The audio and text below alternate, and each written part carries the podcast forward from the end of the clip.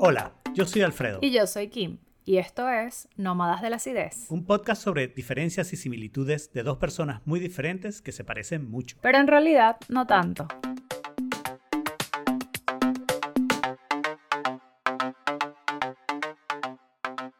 Bienvenidos a un nuevo episodio bono de Nómadas de la Acidez. En este caso vamos a responder la pregunta que eligió nuestro público sobre el episodio de trabajo remoto. Y la pregunta que ganó fue si después de la pandemia continuará el trabajo remoto. ¿Qué piensa Alfredo Octavio de esto? Yo no sé quién escribió esa pregunta, pero sí sé que cuando hicimos el episodio, que lo grabamos hace un tiempo, yo estaba absolutamente seguro de que sí, continuaría el trabajo remoto y además continuaría como en auge, continuaría como que la mayor parte de las compañías van a decir todos los trabajos que puedan ser remotos serán remotos y vamos a ahorrarnos el dinero de tener la oficina. Y yo entiendo que hay unas compañías que tienen más problemas haciendo esto y ya profundizar esto, pero me parecía que bueno, la inmensa mayoría eh, no iba a tener problemas. Ahora no estoy tan convencido porque me parece que hay un como backlash y el backlash está principalmente entre los gerentes jefes, presidentes de compañía, y no en todos los casos con una lógica, ¿no? Porque hay compañías que pueden fácilmente deshacerse de sus oficinas. ¿okay? Se acabó el lease o, o terminé el lease antes y pagar una cantidad y no sé qué. Manda a la gente a su casa y se están ahorrando un dineral en internet, electricidad, eh, alquiler de oficina, muebles, etcétera, etcétera, ¿no? Mantenimiento. Que ahora lo pueden usar, usar un porcentaje de eso para darle algo a los empleados que ahora están usando un espacio de su casa para, para la oficina. Y sin embargo, la inmensa mayoría de las compañías quieren que la gente regrese. Yo he visto más que nada las grandes que en parte los entiendo, ¿no? Hiciste un campus estupendo en Seattle o en Cupertino, ¿no? Que parece una nave espacial y ahora resulta que está vacío porque la gente está bajando de su casa. Y, y en realidad los empleados están diciendo no. Y al menos en Estados Unidos, donde hay más posibilidades de eso, en particular porque hay mucha oferta de empleo, están diciendo no y si me obligas a regresar, renuncio. Y entonces muchas compañías están backpedaling porque, bueno, tampoco pueden que todo el mundo les renuncie, ¿no? O sea, tampoco pueden, un porcentaje grande que les renuncie es como negativo para la compañía y entonces están buscando la manera de negociarlo.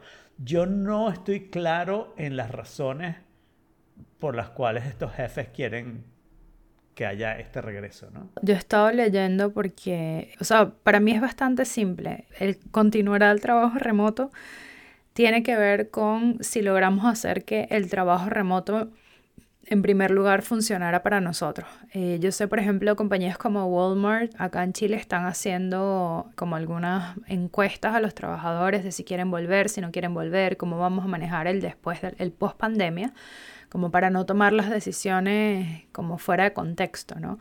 Porque hay dos partidos que están, que están envueltos en esto y hay que verlo. Pero lo que sí me he fijado es que hay, e incluso hay psicólogos que lo avalan, por ejemplo, del por qué es bueno que se vuelvan a las oficinas después de la pandemia.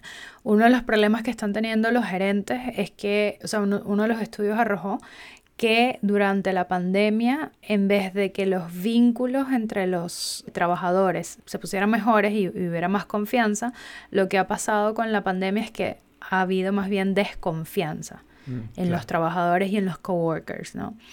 Entonces, eso está por un lado, está por otro lado también más, más de un 40% de los, de los managers siente que no está liderando bien a los equipos en distancia. Hay, hay varias cosas ahí, ¿no? Y bueno, también está toda la factura psicológica de lo que es trabajar en casa. Para algunas personas ha sido complejo, o sea, por ejemplo, el no tener un espacio de trabajo. Hay gente que dice, bueno, es que yo no me concentro o que se me dificulta más poder conversar con, mis compañeros, mi equipo. En estos días también estaba hablando con, un conocido que tiene una empresa y me dice, él, él, es el CEO, y me dice, no, en realidad yo solamente doy tres días de teletrabajo al mes y el resto de las cosas las hacemos in-house. O sea, la gente tiene que estar acá porque me he dado cuenta que nunca se nos ocurrió una buena idea estando, estando a distancia, ¿no? Pero yo creo que son dinámicas también de cultura corporativa, ¿no? O sea, este chico, por ejemplo, hace como pizza parties y whatever, y como que hablan un rato y con ese despeje se les ocurren cosas, ¿no? Y es un trabajo tal vez un poco más creativo. Entonces, no lo sé, pero creo que, que, va a depender mucho de varios factores, ¿no? Y el primer factor es, bueno, cómo nos fue en el trabajo remoto mm. durante este primer tramo, o sea... Que parece que ha sido una especie de, mm, en Estados Unidos dirían mixed bag, ¿no?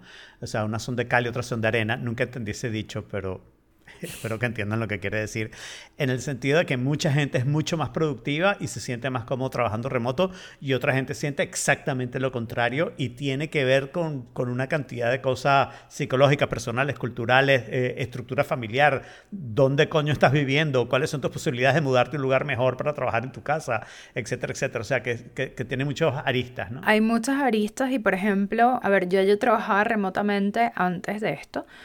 Y mi división de días de oficina era, yo tenía dos días en los que iba a la oficina, en las que tenía reuniones presenciales y esas, esas, o sea, esos días yo los aprovechaba para alinear con el equipo, para hacer planes de acción, para hacer todo lo, que era el, el, brainstorming.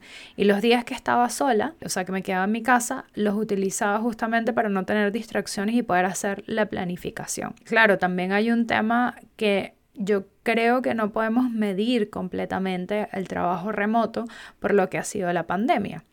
¿Por qué? Porque, por ejemplo, o sea, hay unos casos en los que sí, pero hay otros casos en los que no. A mí me pasa que era muy distinto mi, mi rutina de trabajo remoto cuando eh, no estábamos en pandemia porque Agatha está en el, o sea, mi hija está en el colegio, había una otra serie de cosas, por ejemplo, yo podía trabajar todo el día en la casa, pero podía ir a un bar al, happy hour de la oficina, ese tipo de cosas. Entonces, yo también siento que esta medición del trabajo remoto igual es un poco injusto y cambia mm. mucho, por ejemplo, si el trabajador tiene hijos o no tiene hijos, si tiene ayuda doméstica, o sea, hay un montón de otras cosas. Yo lo que me pregunto, sin embargo, es Sí, aquí hay también una lucha un poquito, mm, ¿cómo decirlo así?, de egos, ¿no? Generacional.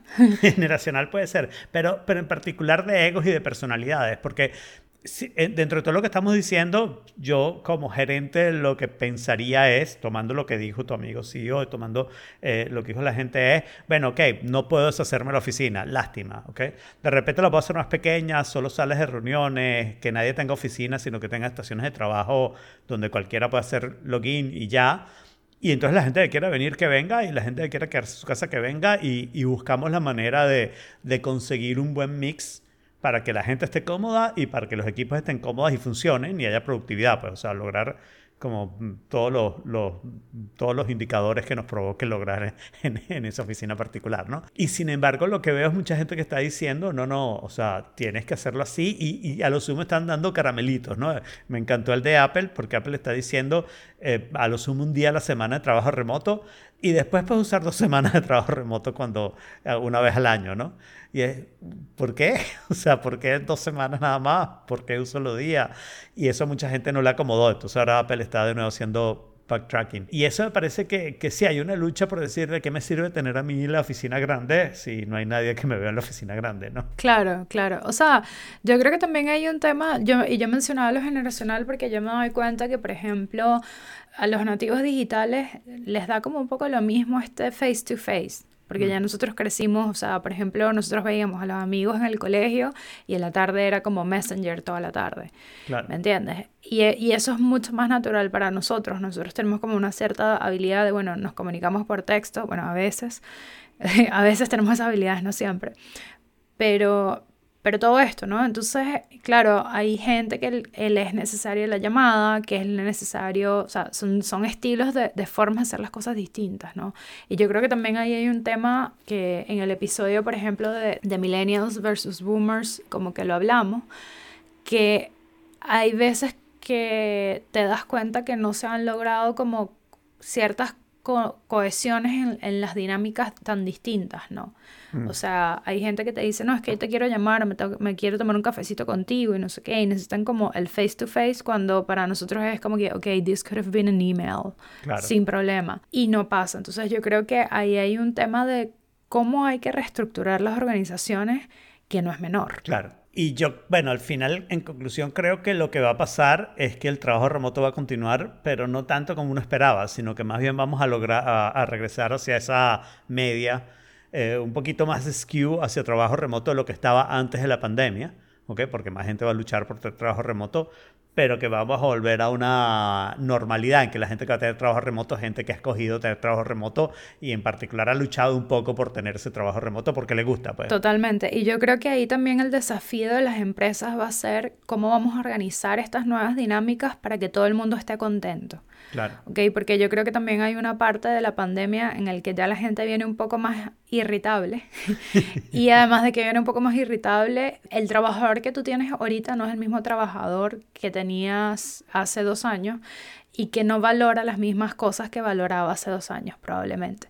Entonces ahí yo creo que hay una parte muy, muy importante de cómo vamos a manejar esto y cómo vamos a integrar esto dentro de nuestra organización y nuestra cultura corporativa, ¿no? Mm. Entendiendo también que el último año, o sea, los últimos dos años, hemos hecho que el trabajador viva en el, trabajo. O sea, como que no es que estoy trabajando desde la casa, sino que en realidad estoy viviendo donde trabajo, ¿no? Donde trabajo, sí.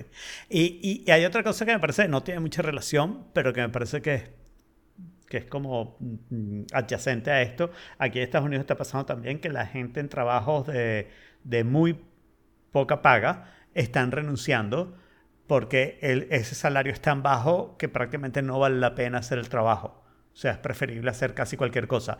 Y estoy notando la consecuencia de eso en los tiempos de atención en lugares tipo restaurantes y no sé qué, pero además el tiempo en el que llega un Lyft o un Uber ha aumentado bárbaramente porque la gente ya está diciendo, por ese dinero me quedo en mi casa, pues, o sea, no... no claro, pues. claro.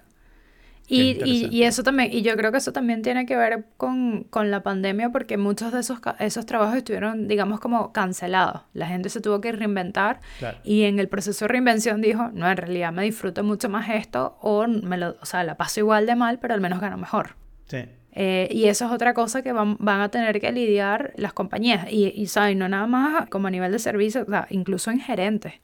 Mm. O sea, yo he visto personalmente gente que me dice, no, en realidad me estoy dando cuenta que yo nunca fui un papá o mamá que estuvo en casa, no me disfrutan los muchachos y ahora quiero cambiar mi estilo de vida completamente. Y para eso va a ser súper importante esta parte de, de, tener las empresas humanizadas. ¿no? Claro. Interesante esa parte que la gente empieza a pensar un poco más qué es su vida, qué es el trabajo, qué es el trabajo dentro de su vida y, y qué es lo que quieren hacer. ¿no? Yo siempre le digo a, a, la gente que esta es la única vez que vas a tener la edad que tienes. ¿no? Claro. Eso no se repite. Así que piensa que quieres hacer esa edad, porque lo que hagas es lo que vas a hacer. Sí. Bueno, yo creo que esto concluye todo con este bono, al menos de mi parte. No sé si tú tienes algo más que agregar. También completamente concluido. Ya. Chao, muchas gracias por escucharnos y nos vemos en el próximo episodio de Nómadas de la Acidez. Recuerden que salimos cada dos semanas, así que suscríbanse en nómadasácidos.com. También pueden mantenerse en contacto con nosotros a través de nuestra cuenta de Instagram arroba nómadas Y por favor, de verdad, no sean tan básicos.